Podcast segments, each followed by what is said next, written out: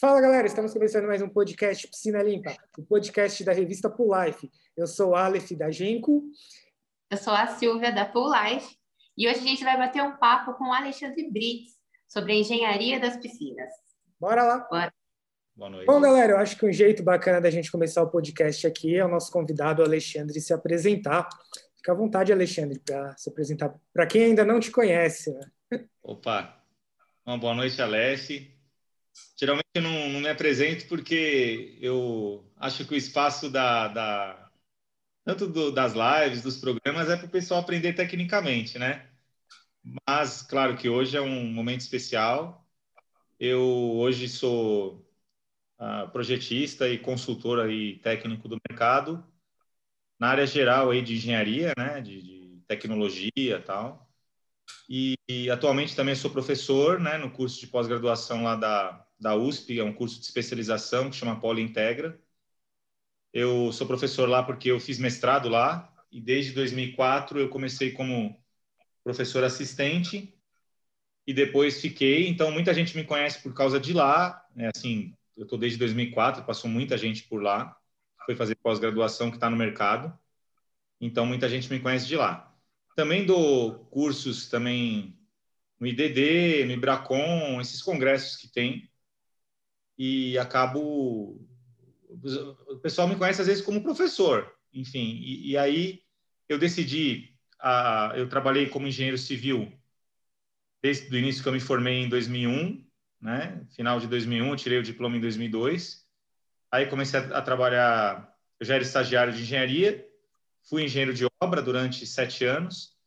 E aí eu fui para a Cirela Construtora, fiquei 13 lá. Eu era responsável da área ali técnica, que era chamava qualidade e desenvolvimento tecnológico. Depois cuidei também um pouquinho de segurança do trabalho, meio ambiente, tinha muita interface com a área de projetos, assistência técnica. E aí eu decidi abrir o, escritório que chama GPD, Grupo de Pesquisa e Desenvolvimento, consultoria e projetos, em 2017 com a minha esposa, Valéria Brits. E foi um sucesso, graças a Deus. A gente está hoje com 200 clientes. E aí, por causa da pandemia também, né, Aleph, a gente investimos muito na internet, então muito curso, live, séries, né? e acabou indo para a televisão. É, e a gente está com um programa que está estreando, né, na Rede TV. E, e graças a Deus aí a gente está nesse caminho. Então, quando você falou assim, muita gente me conhece, mas é, por essas ações aí mais que está na mídia, né? É isso aí. Legal, que bacana. Imagina a ansiedade de do programa na TV, chegando é... na data de estreia. Ah, muito legal. É um prazer, né, de levar a engenharia, arquitetura, construção civil brasileira, que para mim não deve nada para nenhum lugar do mundo. Eu sou entusiasta, sou patriota, é assim, não gosto de ouvir falar mal, que a gente está atrasado, muito pelo contrário. O Brasil tem todas as tecnologias que tem no mundo inteiro. Do que a gente vai falar hoje também, nós temos piscinas maravilhosas que não devem nada. Você vê esses programas que tem na própria televisão, piscinas incríveis, tal. Você vê aqui os nossos resorts, nossos prédios têm coisas maravilhosas, né? Vocês que vão tratar, vocês sabem do que eu estou falando. Então, levar isso para a televisão é um grande prazer e defender a nossa cultura, né, brasileira. Sim. Tanto que entrando já entrando no nosso assunto de piscina, Hoje o Brasil é o segundo país no mundo que tem mais piscinas, né? A gente só está atrás dos Estados Unidos. Legal. os... Não sabia disso, estou aprendendo aí. É, é. O Brasil é o segundo colocado no mundo em número de piscinas. É, o clima ajuda muito, né? Sim. E, e a nosso domínio, né? De construção. A gente sabe fazer piscina. É, temos excelentes projetistas no mercado, desde a parte de é, porque a piscina tem vários projetistas envolvidos, né? Você tem desde a parte de fundações, estruturas, passando por instalações e depois revestimentos, que é mais nossa área, e ainda chega em manutenção, que é a área de vocês, né? Tratamento, tudo. Nós temos excelentes projetistas e consultores e profissionais. Então, além de estar, tá, que eu aprendi hoje, o segundo atrás dos Estados Unidos, com certeza em qualidade está tá igual ou melhor também. Com certeza.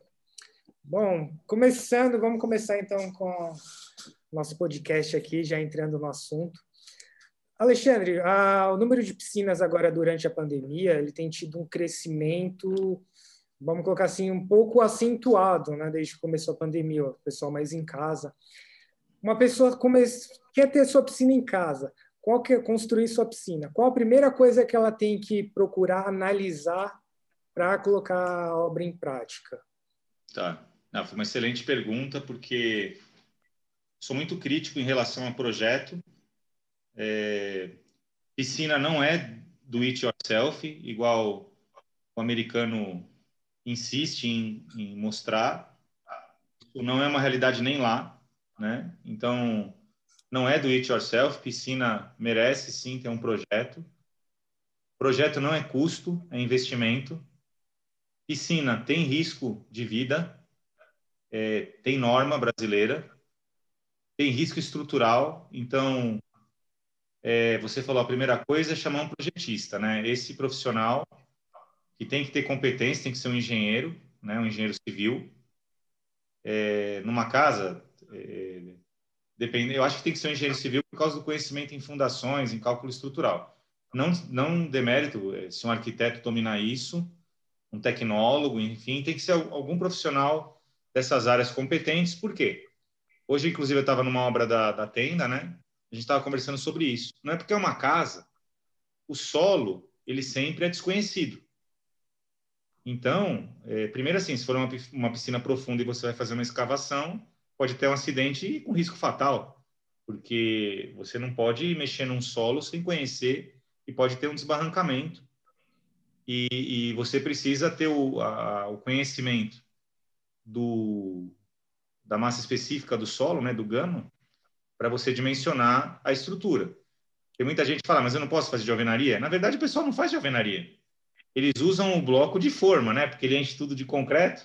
Sim. Ele fala de concreto. Ele só é, usa o bloco de forma. Então, é, é, não depende se é uma casa. Depende do solo local. Eu tive depois à tarde em Santos, lençol freático muito alto, tem que ter tecnologia. Você vai escavar dois metros, já tem água. Então, você tem que ter tecnologia de drenagem, por enquanto está fazendo, simples. E é, você tem que concretar o piso e a parede. Óbvio. Ah, eu não vou fazer de estrutura, eu vou colocar uma piscina dessas de é, vinil, enfim, do, do, essas que vendem, por exemplo, você passa na estrada. Pode fazer? Pode, mas tem que fazer a escavação. Então, tudo que envolve fundações e cálculo estrutural, porque a carga da piscina é enorme, né? enorme.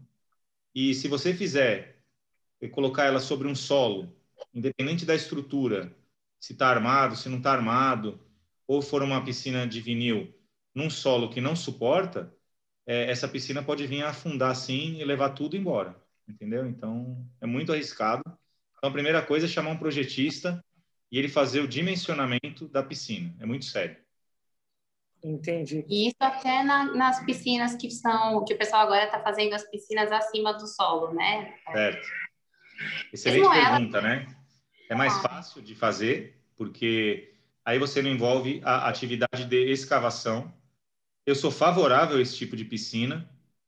É, aqui na minha casa, inclusive, eu penso em construir uma. Eu falei para minha esposa de da gente fazer ela elevada, porque é muito mais fácil. É, porque assim, quando você faz enterrada, é, você tem um cálculo diferente da elevada, porque a elevada, geralmente você não tem carga na lateral externa, né? Então fica muito mais fácil de você dimensionar, porque você vai fazer a parede, é, mesmo que seja de vinil, você tem uma parede para geralmente ficar esteticamente falando, mas se ela for de estrutura, que é o cálculo mais difícil, vamos dizer assim, você não vai ter a carga externa, né, atuando, você só tem a carga de água. Quando você escava, você vai ter que ter um equilíbrio dessas forças, porque você tem tanto a carga do solo que está empurrando, quanto a carga da água que está. Então, você tem que ter esse balanceamento. Além disso, pergunta excelente por causa da impermeabilização, né? Quando você faz ela enterrada, tem a, a água, não só do lençol, se chover, que aí tem a pressão negativa, né? Então, eu sou muito a favor de fazer suspensa do jeito que você falou, mas não elimina a necessidade do, do cálculo, tanto para a carga de água, quanto para fundação, porque apesar de ela estar suspensa, ela vai ser apoiada no solo, né? E muita gente fala assim, ah, uma casa, uma piscina, faz um radier, eu ouço muito isso. Como se radier fosse uma coisa que serve para qualquer solo. O radier precisa ser dimensionado e de acordo com o solo precisa aumentar a altura. Existe até radier estaqueado, né? Dependendo do solo. É, eu fui fazer uma obra no Rio de Janeiro uma vez que é casa e tem estaca. O que depende de fundação é o solo, não só a carga que você está colocando. E nessas é, piscinas que são acima do solo, tem que tomar um cuidado especial com a estrutura por ter só a pressão da água, não ter a pressão interna que seria em volta da piscina, Sim. no caso que seria a terra numa aterrada? Não, assim, a, a, a norma, ela, para mim é até mais simples o cálculo. É, é, que assim, quando você faz empiricamente, você pega até vídeo na internet lá do pessoal fazendo na selva, né? Sim. Sim, tudo dá certo porque as condições são favoráveis, né? Então muita gente aproveita o solo como contrabarranco, né? E, e você aproveita ele para apoiar de repente a carga, né? Mas isso só funciona no solo bom, né? Você vê que tem muito acidente muitas vezes porque o pessoal constrói somente é, em construção que não é regularizada, em, em, favela, em comunidade, às vezes o pessoal quer aproveitar o, a inclinação do terreno, ele corta o terreno que já fica ali para a casa dele. E tem um monte de acidente, né? Porque ele não sabe é, é, cortar, não, não, sabe fazer o arrimo e cai, né? Então, assim, é, é muito complexo. A pessoa acha mais fácil porque está eliminando uma atividade, mas eu acho mais complexo. Essas suspensas, na minha opinião, é bem simples até de, de calcular né? Eu não sou calculista estrutural, mas obviamente a gente está trabalhando com todos eles. Você tem uma carga que é bem é, constante, né? E, e, você dimensiona uma parede para suportar essa carga que, tudo bem, eventualmente ela pode não estar tá presente, porque você pode esvaziar a piscina tal, então... Mas é, você calcula, óbvio, com ela cheia, né? E, e até mais simples. Quando você tem o solo, você tem também aquela é, é, aquela carga que você precisa levar em consideração. E ainda tem a questão de impermeabilização. Então, eu acho mais simples fazer ela suspensa, tanto para cálculo quanto para questão de estanqueidade para pressão negativa, que é aquela que vem de fora para dentro, né? Ah, tá, entendi. E eu me recordo do, de um curso que você realizou, que eu acho que foi Patologia na Prática 2, que você comentou sobre os rejuntos, o rejunte. Que tem que tomar cuidado, porque nem todo rejunte que às vezes está marcado que é para piscina, realmente é para piscina. Quais são os riscos de você não colocar um rejunte apropriado no, dentro da piscina? Tá, é muito bom, porque às vezes a gente toma esse cuidado, mas o que o proprietário enxerga é o acabamento. Sim. Né? Eu tenho. Ontem nós fizemos uma live, né? Está disponível no meu canal sobre rejuntos especificamente. Tem vários tipos de rejuntos no mercado: é, cimentícios, acrílicos, né? Base epóxi. Tem vários tipos. Tem híbridos agora, que o pessoal tem umas inovações no mercado que são umas bisnagas e você aplica ele na junta, fica bonitinho. É, acho que o principal, tem muita patologia em rejunte, rejunte que não dura nem seis meses, e o pessoal fala que tem que fazer a manutenção do rejunte a cada seis meses, isso é um absurdo, né? Você acha que você vai ficar esvaziando a piscina ou mesmo é, fazendo. O rejunte tem que durar. Eu, ontem eu estava falando isso. Na minha cabeça de projetista, eu projeto para ter uma durabilidade mínima de rejunte de cinco anos. Tá? Cinco anos. Ele pode ficar feio, sujo, mas não pode ter nenhuma manifestação patológica. Se a pessoa não limpar ele em cinco anos, ele pode estar tá sujo, tá feio mas ele não pode descolar tal. Óbvio que se fizer a manutenção da forma correta, aí que entra a empresa de vocês. Uma falha de manutenção, uma coisa muito agressiva, é, por exemplo, principalmente a alcalinidade, né, que vocês medem, é, o cimento é alcalino, então vamos supor, se tiver uma reação, uma coisa que vai agredir um ácido, por exemplo, é óbvio, aí o rejunte não foi previsto para aquele tipo de limpeza agressiva, né? Daquele tipo de tratamento agressivo. Então, entra sim, durar cinco anos, desde que a manutenção esteja sendo feita correta. Então, hoje, os condomínios, os clubes, os projetistas estão mais atentos.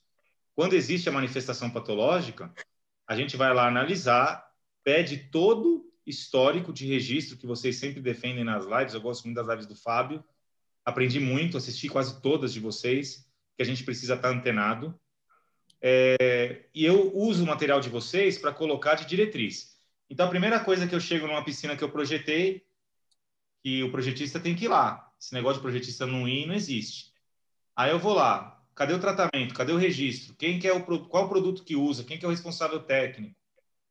Cadê as notas, as evidências? Não é que a gente quer tirar o corpo fora, mas a gente tem que entender por que, que surgiu aquela manifestação patológica. Porque se tiver tudo direitinho, ou mesmo que o tratamento esteja incorreto, mas você identifica. O pessoal acha que a gente quer se defender. Na verdade, se o tratamento for ruim e não está agredindo, é, o erro é nosso, porque, tá, por exemplo, se ele não fizesse tratamento nenhum e, e não está agredindo nada e o rejunte está saindo, não é que eu vou falar, ah, a patologia é porque você não fez tratamento. Não, eu quero identificar a causa.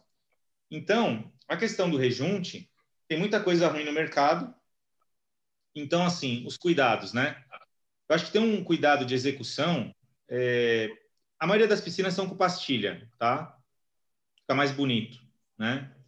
Eu hoje só projeto aquela argamassa colante que cola e rejunta simultaneamente. Por quê?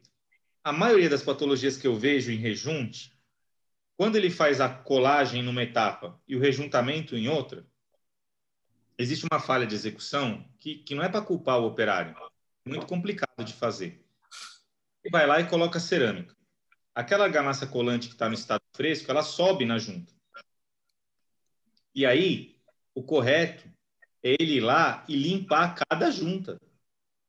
Tirar todo aquele sobressalente de argamassa colante e depois rejuntar, porque o rejunte ele é projetado para ficar da espessura da pastilha, né?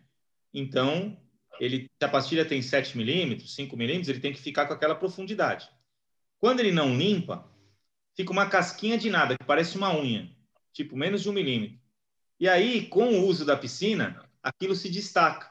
Então, tem muita piscina que depois de um ano, seis meses, você olha lá e fala, oh, o cara rejuntou mal, saiu o rejunte. Mas você está olhando, está o cinza da cola. Essa etapa foi feita errada. Então, para evitar isso, eu só tenho projetado assenta e rejunto ao mesmo tempo. Todas, acho que todas as marcas famosas já têm. Quando é placa grande, não tem jeito. Placa grande não justifica você usar uma argamassa que assenta e rejunta ao mesmo tempo, porque a técnica é, é difícil. E você não vai usar uma argamassa colante colorida para ficar escondida, entendeu? Então, ela é cara para isso, mas não é por preço, não, não, não tem muito sentido. Uma argamassa colante linda, azul marinho, aí você tem uma placa de 60 por 60, o pessoal está fazendo isso em piscina hoje, viu? Está na moda agora aumentar as placas. Umas piscinas bonitas aqui em São Paulo, com placas grandes. Aí você tem que tomar o cuidado de limpar a junta para rejuntar. Eu acho assim, o Aleph, o rejunto cimentício comum, tipo a R1, existe uma norma, que é 14992, que tem o rejunte tipo 1 e o rejunte tipo 2. O 1, para mim, não dá para usar em piscina, entendeu? Não... Ele é muito fraco. Não é que não dá, tudo dá, mas vai ter uma durabilidade menor, né? O rejunte tipo 2, e hoje tem o super resinado, por exemplo, que tem uma carga de polímero maior para aguentar é, esse ciclo de variação, principalmente piscina aquecida, é, os produtos que utilizam para limpeza, porque às vezes tem muitos produtos que são muito bons para limpeza, muito fortes, que para cerâmica não agride, mas para um rejunte ruim agride, agride, né? Mancha tal. Então, é, o rejunte tipo 2, se for cimentício, e dá uma estudada nele na questão de flexibilidade, de permeabilidade à água sob pressão, tudo isso que tem na norma 14992 seria o tipo 2 desses tipo 2 especiais resinados. O rejunte acrílico, é excelente. É, ele tem um desempenho muito bom para piscina. Tem muitas piscinas projetadas com acrílico. Só que quando a piscina é externa, o acrílico ele seca, é, tipo assim, ó, o, o, o cimento ele é um aglomerante hidráulico, então endurece com a água. Então, se vocês rejuntar e chover, até melhor, porque ajuda ele a curar melhor. Interessante. É. Só que o rejunte acrílico ele é por evaporação de água, a reação. Então, se você fizer na base molhada ou se chover, vai estragar. Então, geralmente, um projetista mais experiente não coloca rejunte acrílico em externa por causa da fase de execução, mas em interna vai muito bem. E aí, o rejunte epóxi, eu acho que ele hoje. O pessoal não gostava muito de rejunte epóxi por causa da dificuldade de mistura, tinha muita crítica, e por causa da aplicabilidade, manchamento, né? Você tem que limpar rápido, né? Só que hoje, Aleph, mudou tudo, cara. Tem tecnologia no mercado que os rejuntes são iguais aos acrílicos, né? Então, em piscinas que eu projeto grandes, na cobertura, que não é argamassa, cole, assenta e, e, e rejunta ao mesmo tempo, eu tenho umas da Yoshi lá em Curitiba, Londrina, Maringá, que chamam um pacote de muitas piscinas. Lá na cobertura, deformação muito grande, Aleph. Dilatação térmica, vento, intempéries tal. Aí eu vou com epóxi. Porque ele tem uma, um desempenho muito melhor e tem cuidados de aplicação. Tudo tem vantagem e desvantagem. Então, o rejunte é fundamental, você conhecimento técnico, fazer a especificação correta e aplicação correta. E aí, bem feito, nos meus projetos, a, a vida útil estimada é cinco anos. Que legal, que bacana. É, por isso que a gente até tem que reforçar a questão de manter um bom tratamento químico, água equilibrada ali, é. água equilibrada, bem balanceada, porque querendo ou não, quando você começa a desregular um parâmetro, principalmente quando entra na questão da dureza cálcica, a primeira coisa que a água vai terminar atacando é o rejunto, então tudo isso vai terminar influenciando lá na frente. É. Eu aprendi o conceito, é, nós não temos que ter vergonha de falar, é, eu aprendi o conceito de dureza cálcica com vocês, é, o Paulo, que é um projetista também famoso da Planville, eu estava estudando, li um artigo. Essas coisas não tem na faculdade, né? você tem que se especializando. E aí eu achei o estojo de teste de vocês, eu, eu, eu pedi um, me enviaram aqui, né? Um dos não foi diretamente vocês, foi um dos eu não conhecia, eu conhecia de, de estudar, de, de assistir. Tem aquele livro lá, Piscina Litro a Litro, que vocês patrocinaram, é antigo, né? Acho que é o único livro de piscinas que eu conheço. E aí eu aprendi esse negócio de dureza cáustica na raça, porque muitas vezes tinha algumas coisas com aspecto de eflorescência, ficava meio esbranquiçado, mas eu não achava a causa. E aí eu li esse artigo, achei o máximo, somente com água. Esse caso, um caso que vocês me ajudaram recente.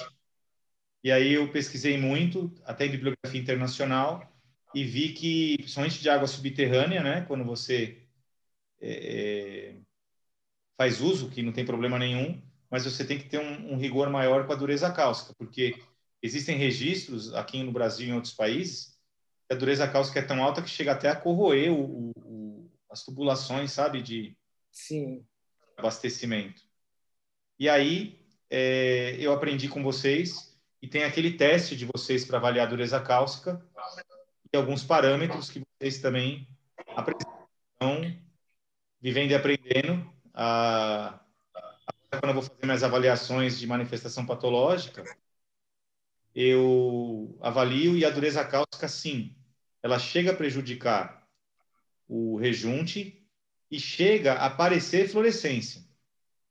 Porque eu queria deixar claro isso aqui, existe uma confusão conceitual Aí eu queria até deixar uma bibliografia para quem se interessar. Existe a dissertação de mestrado do Max Juginger, né, que é sobre rejuntes, e que é da, da Escola Politécnica também. A eflorescência é uma reação química é, da cal livre, né, que tem ou na argamassa ou no cimento, pode ter no rejunte, na argamassa colante, base cimentícia. Só que começou a ter, entre aspas, eflorescência em você usou, sei lá, você não tem nem argamassa, usou é, epóxi para colar e para rejuntar, então não pode ter fluorescência. E aí eu aprendi que tem algumas manchas esbranquiçadas que se deposita parecendo eflorescência e é sim uma reação que chama dureza cáustica, está bem explicado no artigo do professor Paulo no site da Planville e vocês têm vasta é, explicação no site de vocês e ainda tem o, o estojo de teste de vocês, né? Sim. Aprendi na raça, mas eu aprendo todo dia, viu? Eu não tenho vergonha não de falar. Eu, eu vou pesquisando, vou conversando. Conversei outro dia com a Lucimar aí, ela me deu uma aula. Eu não tenho nenhuma vergonha de perguntar o que eu não sei e aprendendo e vou usando nos meus artigos, né? Eu, ano passado, a gente fez mais de 50 relatórios técnicos para avaliação de manifestação patológica. Esse ano, Aleph, você falou uma coisa que é muito interessante. Ah, os condomínios, eles começaram a ter muito problema em piscina.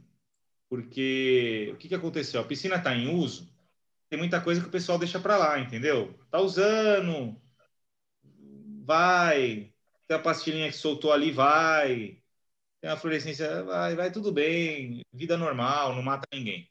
Só que aí com a pandemia, as piscinas ficaram fechadas, né? Sim. E ficou uns três, quatro meses que o pessoal cobriu a piscina ou não cobriu e não tratou a água. Isso foi uma situação que nós nunca nos deparamos na vida. A não ser aquelas piscinas que é uma casa que ficou abandonada. É. Normalmente acontece bastante em casa de sítio, que aí. É.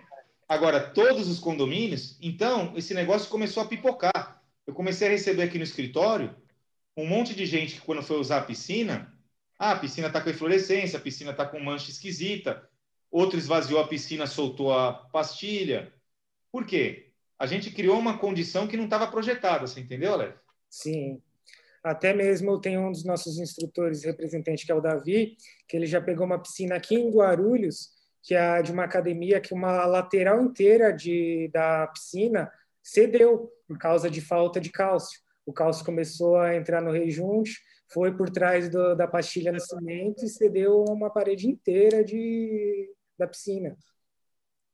Então é algo e hoje, ainda hoje em dia, ainda é um dos parâmetros que muita gente ainda não tem o cuidado devido à dureza cáustica em relação à análise. A gente é. encontra bastante. O que não pode, Alex, é usar o conhecimento para, vamos dizer assim, ludibriar, né? enganar. Então, assim, eu já vi muita pessoa que está com a eflorescência característica e até de má fé vai lá com estojo de dureza cáustica e fala, ah, tá fora. Não, tá fora, mas aquilo é fluorescência, entendeu? Sim. Então, uma coisa elimina a outra. Porque, é, vezes... então, rapidinho. Visualmente, a gente consegue definir o que é eflorescência e o que é dureza cáustica? Com a sua experiência? Olha, com, com, muita experiência, eu acredito que sim. Uh, mas tem que ter bastante experiência. Não é para é, para uma pessoa, um leigo ou uma pessoa que não conhece o conceito ver, né? Eu vou dar algumas pistas assim, né? Geralmente, a eflorescência, né? Inclusive eu tem muitas lives que eu já mostrei isso. Primeira coisa, você tem que investigar, né? Quando você vai fazer uma análise de uma manifestação patológica, você tem que investigar. Então, assim, a eflorescência, é, é a clássica, ela é assim a reação do, do óxido de cálcio que está livre lá, né, o KO, e ele é, é, vai reagir, né, ele teria que reagir com gás carbônico para carbonatar. Então ele não carbonatou, e aí isso vai aparecer. Para ter fluorescência, tem que ter uma pressão negativa para carrear esse sal, vamos dizer assim, que vai se transformar em sal, e sair. Então, geralmente, se não tivesse água, ele ia sair em forma de pó branco. Isso acontece em fachada, em tudo que você tampa. Assim, se você fizer uma argamassa na fachada e deixar ela curar, que a gente chama, seria ter essa reação do endurecimento do cimento, e aí aquele cal livre que está livre mesmo, que sobrou, vai não está carbonatado, ele reagir com, com o gás carbônico, carbonatar, Aí você poderia pintar ou colocar cerâmica. Se você pegar os manuais do IPT antigo, era 56 dias, né? 28 mais 28. Aí passou para 28 dias. Depois o pessoal fala que 14 dias dá. Não sei baseado em quê. Então, muitas vezes que eu fui em construtoras, eu falava assim: meu, não quer ter fluorescência? Faz a massa da piscina e deixa dois meses. Né? Então, a primeira coisa que você tem que investigar: existe o, a, o potencial de ter fluorescência? Tem tem possibilidade de ter pressão negativa? Tem. Ah, beleza. Então você tem que ir lá onde está e ver se tem alguma coisa que você identifica que está vindo. Então, geralmente, é num ponto isolado, não é a piscina inteira. É um ponto isolado que tem um escorrido e você às vezes vê claramente que tem um furo ali no, no, no, no rejunte, né? Que veio, pode ser no piso, que vem por umidade ascendente, e aí ela é bem característica da perto de junta, e geralmente vem esse pó, já reage com a água ali, e ele fica meio um líquido mesmo, branco, bem preso na, na pastilha. E aí tem muita gente que acha que isso é uma, um defeito. Ele é estético. E aí lembra que eu falei que a reação da, é o cal que está livre? Ele tem que acabar uma hora. Então, geralmente, quando eu pego a eflorescência, a gente que identifica que é a eflorescência faz uma limpeza, né? Faz uma limpeza e é, é... ah, depois volta. Teve um condomínio que eu fiz, que é até amigo da síndica lá. Faz uma limpeza a cada seis meses, subaquática, entendeu? Não precisa quebrar nada e bola para frente. Agora, a dureza cálcica, que, que, aí, assim, eu acho que ela se deposita, ela fica meio em suspensão. Inclusive, vocês chamam aí, esqueci, acho que é água turva que vocês falam lá, a água fica meio esquisita, assim, ela não fica...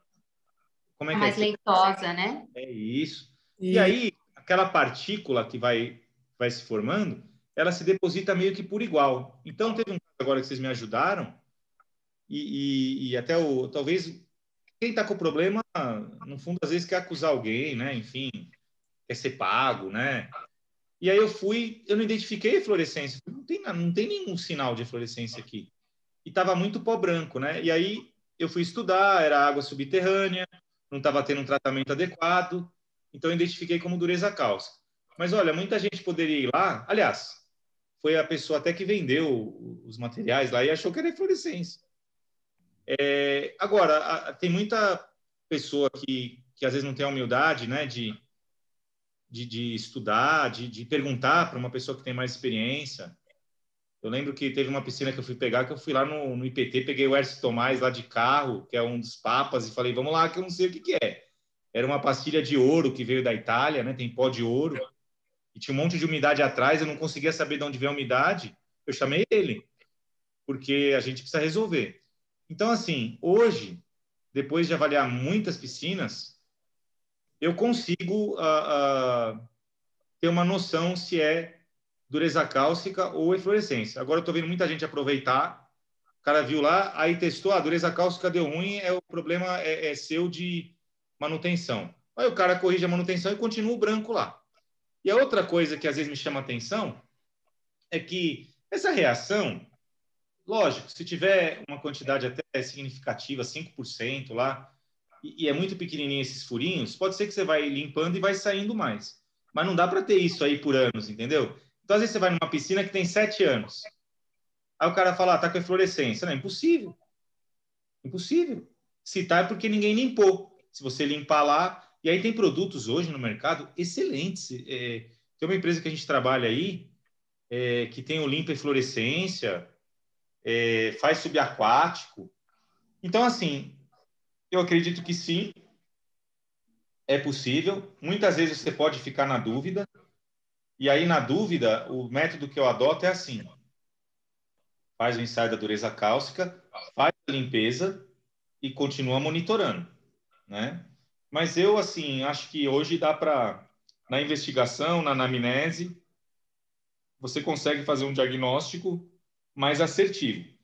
Houve um caso agora que o Aleph participou, que eu, que eu projetei, e acho que todo mundo que foi lá falou que era eflorescência, e eu fui lá e falei, cara, eu acho que não é, porque estava muito por igual, tudo. Eu falei, não é assim, não é assim. Quando é tudo por igual, é, tem que suspeitar de outra coisa. E ela estava meio no ambiente, assim, sa é, saía um pouquinho, Daqui a pouco tinha uma cadeira que estava com pó branco em cima, você entendeu? Então, eu já senti que era uma coisa meio. Às vezes é uma, uma união de tudo, sabe? Ó, água subterrânea, alta temperatura, tratamento da água, é, ausência de vento, e aí pode ter uma reação que a gente nem, nem conhece muito, é, e aí pode gerar algum pó, né?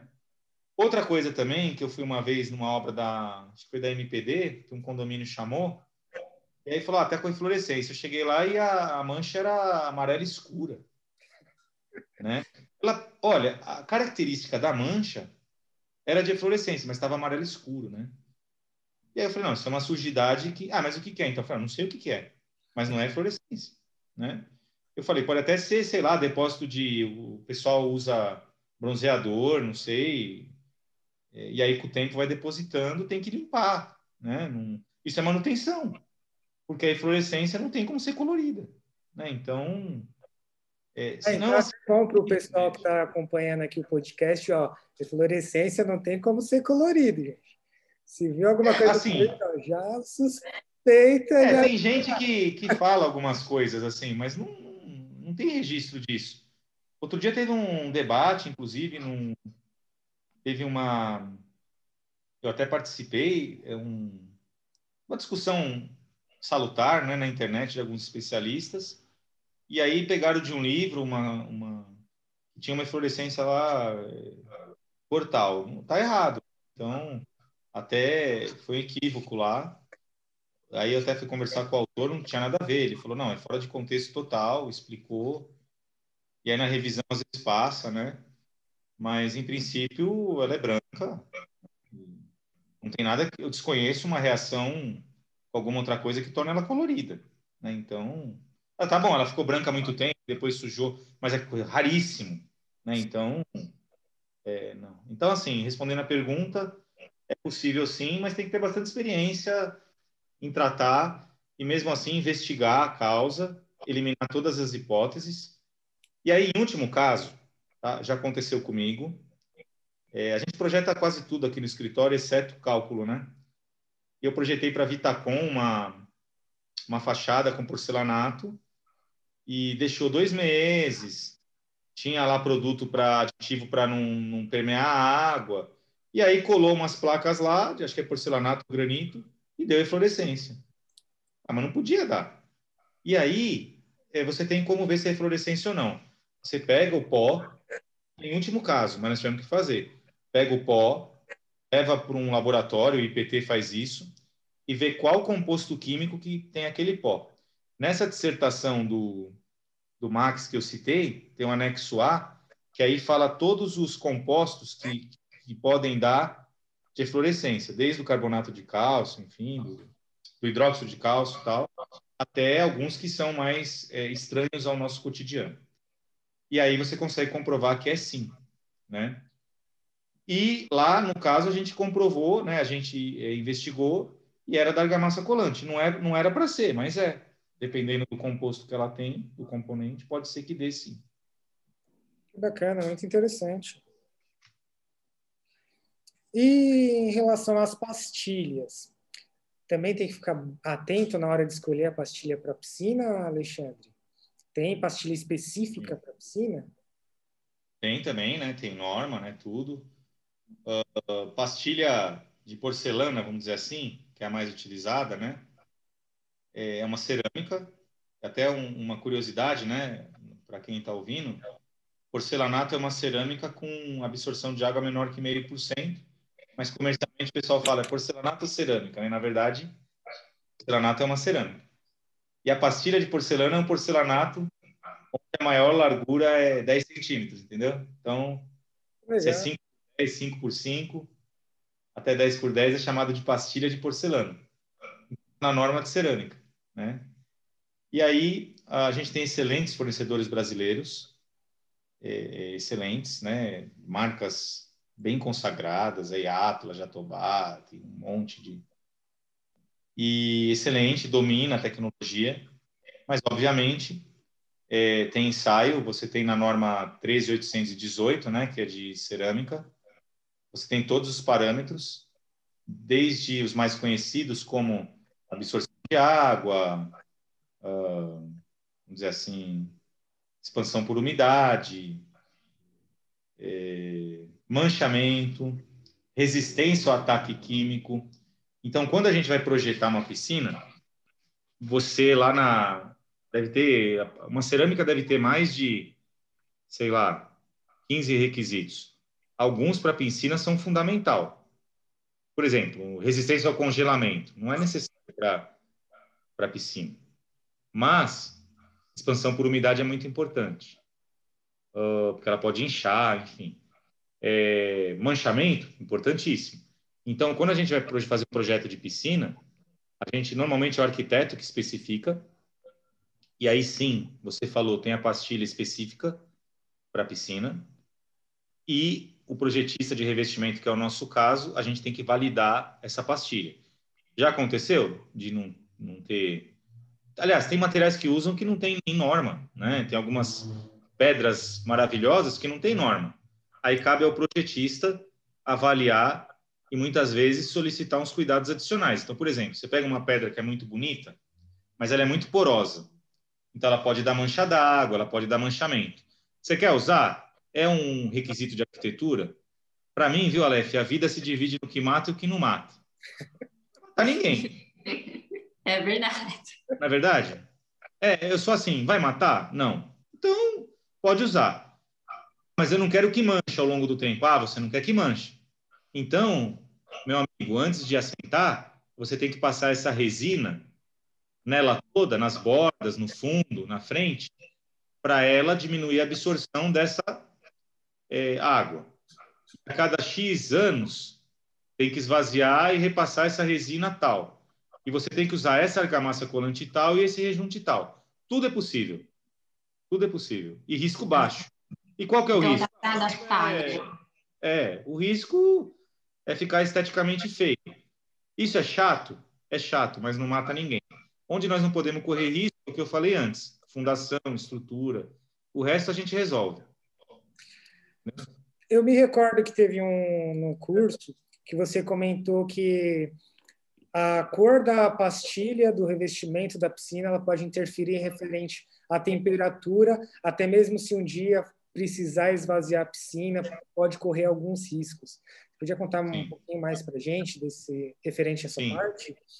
Claro, com prazer. É, eu sou muito favorável às coisas da natureza, né? Então, por exemplo, tem coisa que é contra a natureza. Então, você fazer uma fachada de um prédio, uma piscina, é, por exemplo, de cor preta, né? Cor escura, tem uma refletância é, é, praticamente próxima de zero, um preto absoluto. O que, que vai acontecer? Você vai, é, é assim, absorver, né? Que aí é absortância, que, que é o termo correto, todo o raio ultravioleta, todo o calor.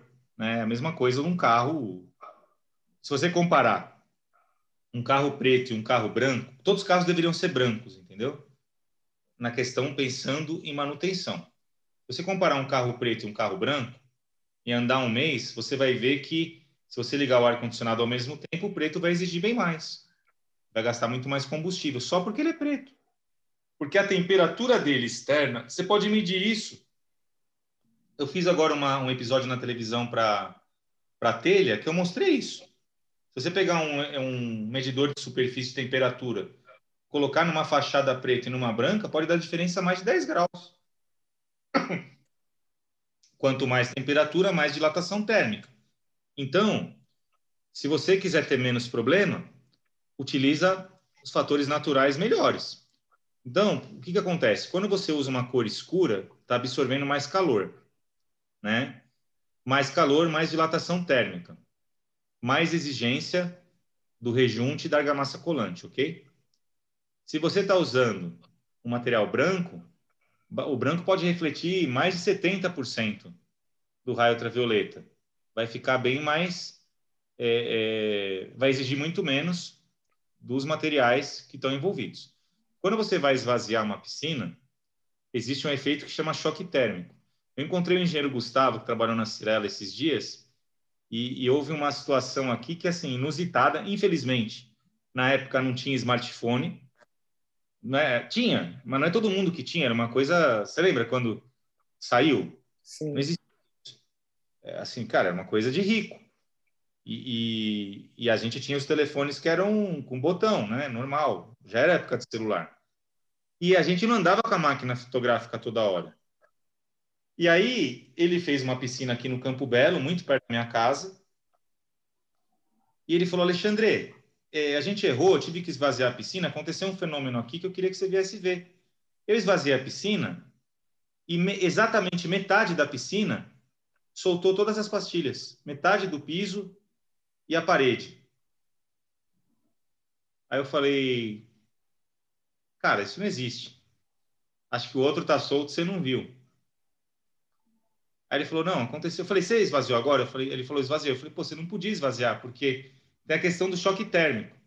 Mesmo a pastilha sendo clara, se está a 30 graus, está perto do meio-dia, está 35 graus de temperatura, a pastilha ela vai estar tá mais calor, entendeu? Porque ela pega calor, né? E embaixo d'água vai estar tá bem mais fria, você entendeu? Você não entra lá, água é fria. Ela demora para esquentar. Então tem uma diferença às vezes de 15 e 20 graus de gradiente. Se você tirar água repentinamente, aquele sol bate e, e sobe muitos graus, muito rápido. Isso chama choque térmico. A maioria das argamas colantes não aguenta, ela pula. Ok? O que, que aconteceu? Na hora que ele esvaziou, o prédio estava sombreado na metade. A sombra ajudou a manter a temperatura. E onde bateu o sol assim muito forte, é, pulou metade. Hoje eu, eu, conto, as pessoas não acreditam. Outro dia eu estava com ele, eu falei, Gustavo, eu conto aquela história, ninguém acredita, você vai ter que escrever para mim. Aconteceu isso. Eu falei, ah, mas como não, eu brinco com a minha mãe às vezes, filmou? Não, então não acredito. Outro dia minha mãe falou assim, tem uns macaquinhos aqui em Brooklyn, né? Tem um sagui aqui nas... Legal. E aí, outro dia entrou um sagui ali na sala. Eu falei, mas você filmou? Não, então não entrou, você viu demais. É, eu filmei. Não, vale. não tem provas, não dá.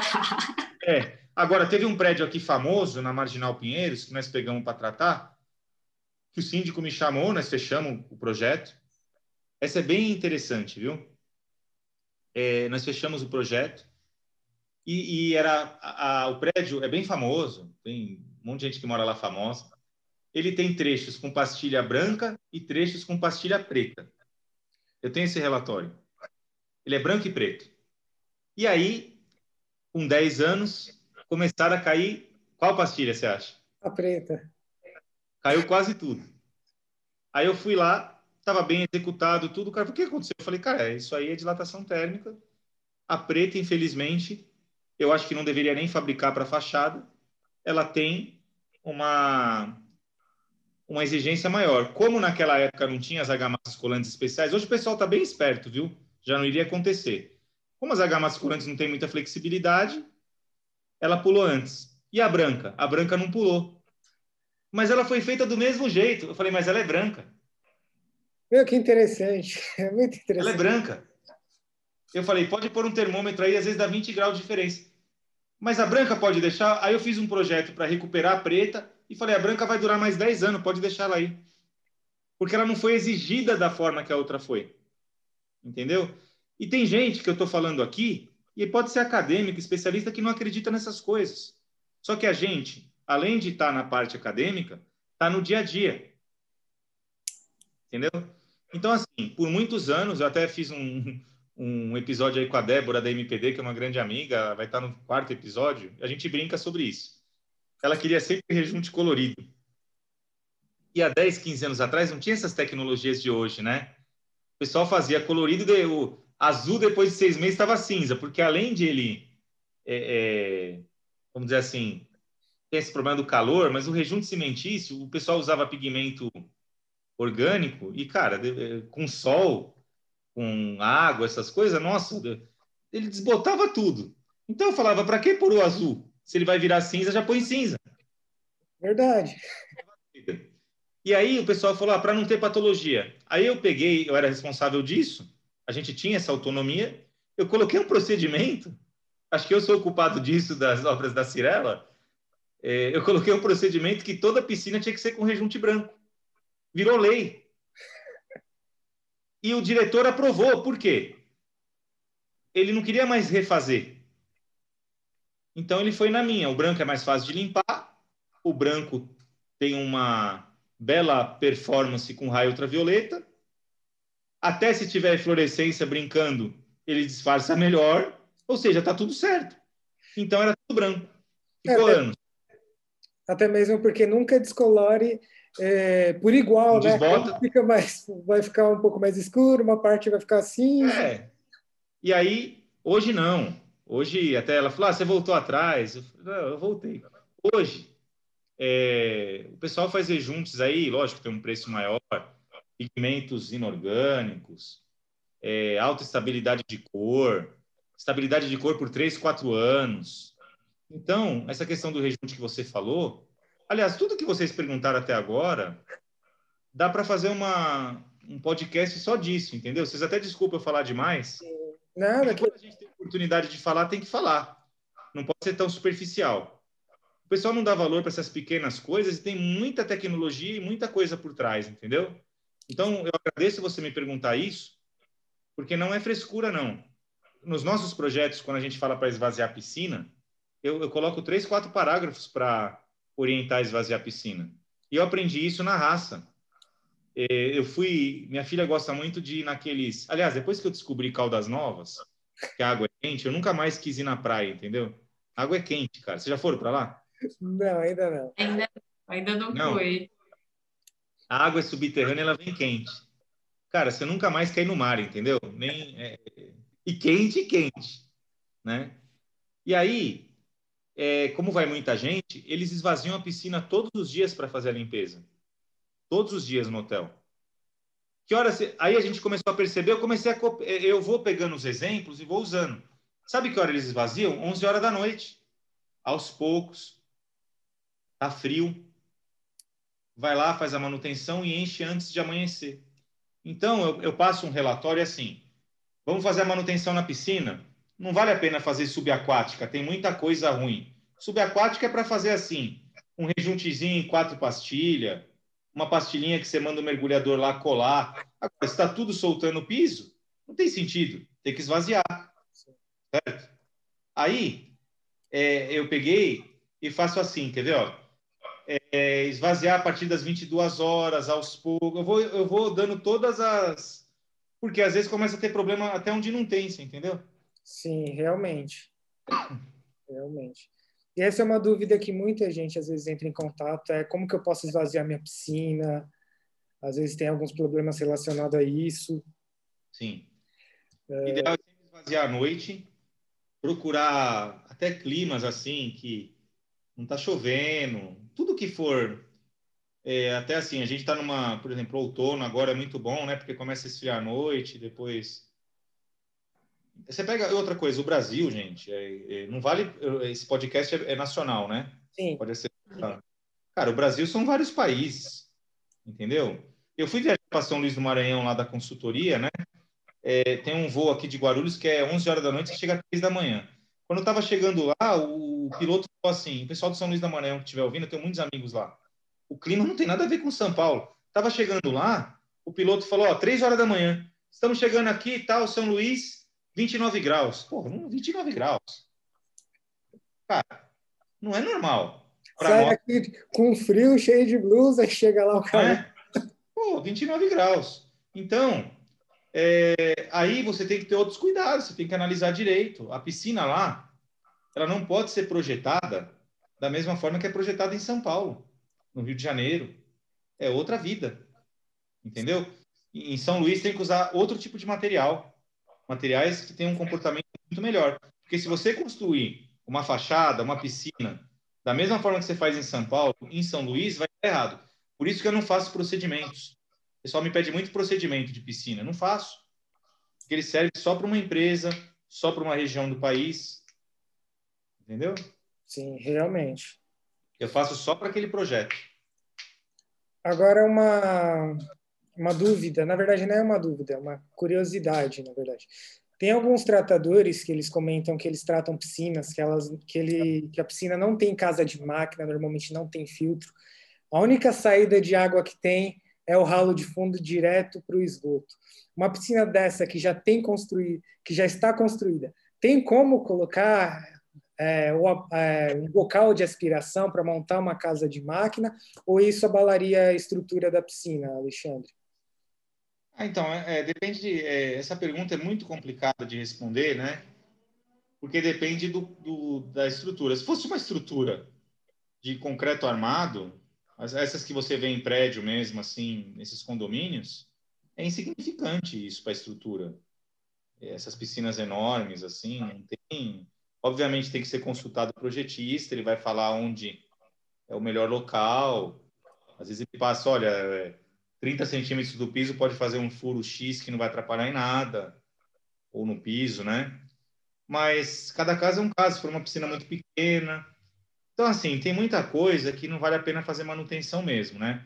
Uma coisa, gente, é fazer uma, uma reforma, né? Isso acho que está bastante em...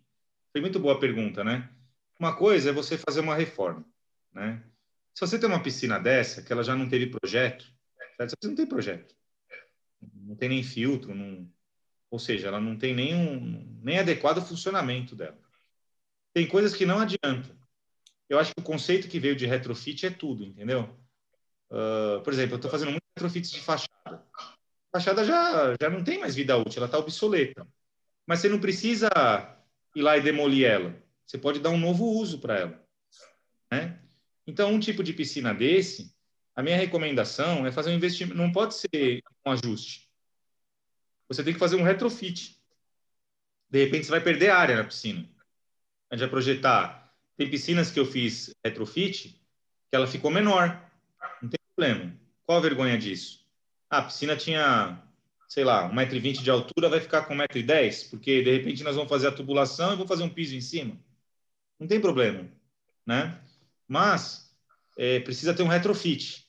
É, porque, como você falou, Aleph, já começa errado. Ah, não tem filtro, vou colocar um bocal. Cara, é, não é o, ideal, né? Então, tem coisas que não dá para aproveitar e tem que fazer um retrofit, né?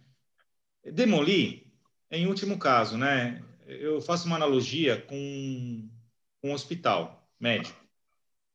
Por exemplo, se você tiver um acidente de moto e lá quebra a perna, meu, fica tudo torta a perna. Você sabe que nunca mais você vai ter a perna igual era. Só que você vai no médico, o que, que ele faz? Ele tenta deixar o melhor possível. Já viu? Se o cara sofre acidente, vai com aquele espino lá, fazendo fisioterapia há anos para ficar ruim. Fica com cicatriz, o cara fica mancando, mas o cara tá com a perna dele. Você já imaginou você ir num hospital? médico olhar para você e falar: oh, sua perna vai ficar ruim. Vamos cortar ela? Colocar uma prótese. Você acha que alguém aceita? Meu Deus do céu. Então, a mesma coisa, você chega num prédio e fala: tá ruim, vamos demolir. Não quero que vai demolir. Você entendeu o que eu estou falando? Sim. Sim, sim. Eu quero que você faça um procedimento cirúrgico que você vai mudar o uso e vai deixar o melhor possível. Então, tem muita gente que confunde e falar, não, isso não tem jeito, tem que demolir. É a mesma coisa que você falar de cortar a perna da pessoa. Não, não é assim. Demolir é assim, o cara tem diabetes lá, cangrenou o pé, e se ele não cortar o pé, vai morrer o corpo. Não, aí beleza. Fazer o quê? Tem que cortar o dedo? Ah, se não cortar o dedo, você vai morrer. Não, então vou cortar o dedo. Então, assim, o que eu tenho visto hoje é que é muita gente sem conhecimento que vai lá e dá um diagnóstico muito simples, envolve muito custo e não resolve o problema do cliente. Então, por isso que eu decidi, eu não gosto de falar de patologia, como eu falei para você em outra oportunidade, mas eu fiz esses cursos aí para mostrar que existe um monte de método não destrutivo, seguro e que resolve o problema do cliente. Dá uma nova vida, né? Então, para essa pessoa que perguntou, eu acho que assim, tem que chamar um projetista e fazer um retrofit. Eu, eu vou dar um exemplo, caixa d'água. Eu já fiz muito retrofit em caixa d'água. Às vezes eu diminuí o tamanho da caixa d'água. Entendeu? Mas não demoli a caixa d'água. Às vezes eu já fiz caixa d'água por dentro da caixa d'água, com outra tecnologia. Tem uma caixa d'água que nós pegamos agora, no Rio de Janeiro. Ela, a estrutura dela praticamente estava condenada. Nós construímos uma de fibra por dentro. Ok?